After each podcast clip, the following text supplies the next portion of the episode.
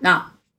就是这个，嗯，陈雄嘛，一看太子辉都犹豫了啊。那你看这陈雄，你这桌子上不有啥吗？哎，会客厅的会议室不有个大烟灰缸吗？这陈雄拿烟灰缸，啪的一下子就照着脑脑瓜壳，咔就拍一下子。大哥，你还不信我吗？哎呀，正是这一个举动啊，拿烟灰缸拍了一下脑壳，来证明自己的清白。哇啦家小西瓜汁就流下来了啊，给这个太子辉可心疼坏了啊。这太子辉，贾代。这回你信了吧？啊，我告诉你，贾代啊，你别欺人太甚。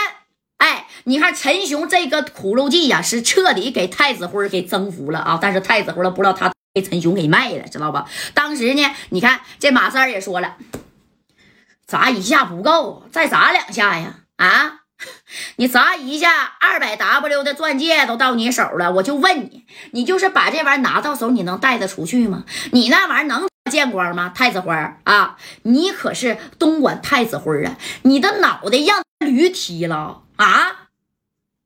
哎，那你看这这这戴哥当时也摆摆手，嗯，行，太子辉，既然你那么相信你家的经理，那我觉得我家代跟你也没啥可谈的了，对不对啊？我跟你还有谈的话吗？那咱也别谈了。但是我告诉你啊。这事儿不可能就这么简单的了。我夹带我说了，钻戒拿不着，我必砸你太子酒店啊！当时你看这戴哥就站起来，就要领着正光、小航这帮人就要走了啊！陈耀东呢，那也快到位了，对不对？反正我告诉你了，我要砸你太子酒店。哎，你看这正宫这个陈雄就不干了啊！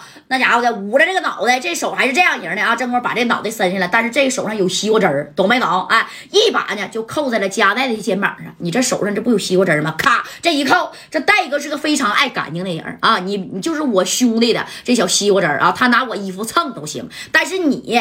不配！这戴哥一看，当时眼睛就一瞪，李正光立马就看明白啥意思，啪的一下子给陈雄这个小手腕就掰过来，紧接着往这个陈雄的腹部哐这一踹啊，当时给他干出二米开外去了啊！陈雄这个手指头还折呢啊！一看给陈雄给打了，你看这太子辉就不干了啊！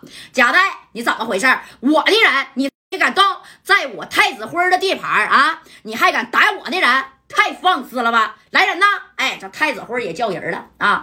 你说去了就是上午那功夫，让白小航打来打没那二来个人啊！人家还有人呢。那太子辉是啥呀？你给你查查就知道了啊！人那兄弟多了去了啊！哗啦一下又来了十来多个啊！当时呢也是都拿着家伙事。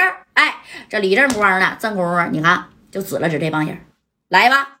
这回呀，你们是一块上还是单挑啊？哎，这白小航从后边也都出来了啊，跟那个这陈雄捂着肚子，大哥，咱这些人不是他对手，干不过他。哎，你看这陈雄都说话了啊，一个一个白小航都能给你干倒二来个，刷刷刷，叮当五四的啊，这家的这是太子辉，你看看看夹带，正好这戴哥瞅这个肩膀上的西瓜汁，当时把这衣服脱了，啪就扔地下啊，然后指了太子辉，太子辉，哼，我今天啊，我给你个面子。啊，你的这些兄弟我不动，但是我可告诉你了啊，不给我钻戒，我呢，你酒店必砸，就包括你所有的厂子啊。今天呢已经晚了啊，我给你太子辉一个面子，明天中午十二点之前，你不把钻戒给我送到位，你看我怎么整你就完了。哎，我必然你太子酒店。哎呀，这功夫，那你看啊，这里太子辉的。就是看家代嘛，一个文文弱弱的人，瞅着就是挺文弱的，而且呢，像个玉变小书生似的啊。那你看，这太子辉就说了：“家代，那你这是在讹我呀？你让我到哪去给你变个钻戒呀？你那意思，我不给你拿二百个 W，你就要砸了我太子酒店，是不是？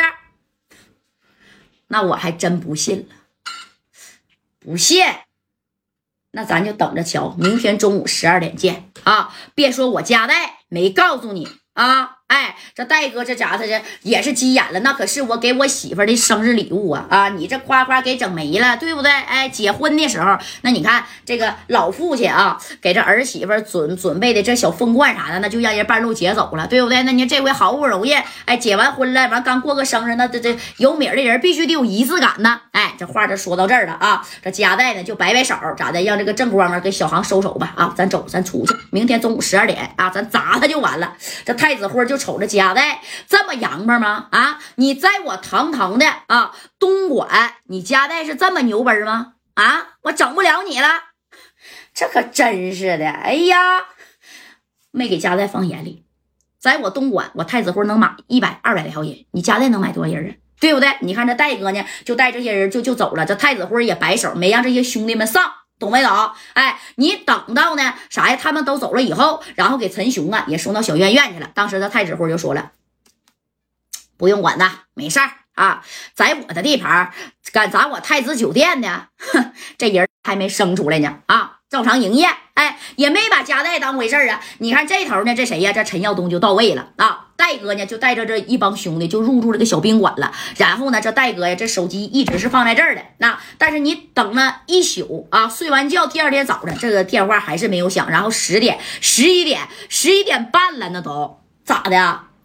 还是啊，电话没响。人说太子辉没给家带打电话。当时这戴哥就说了：“不用等了，马兄弟拿家伙事儿走，砸他太子酒店去。”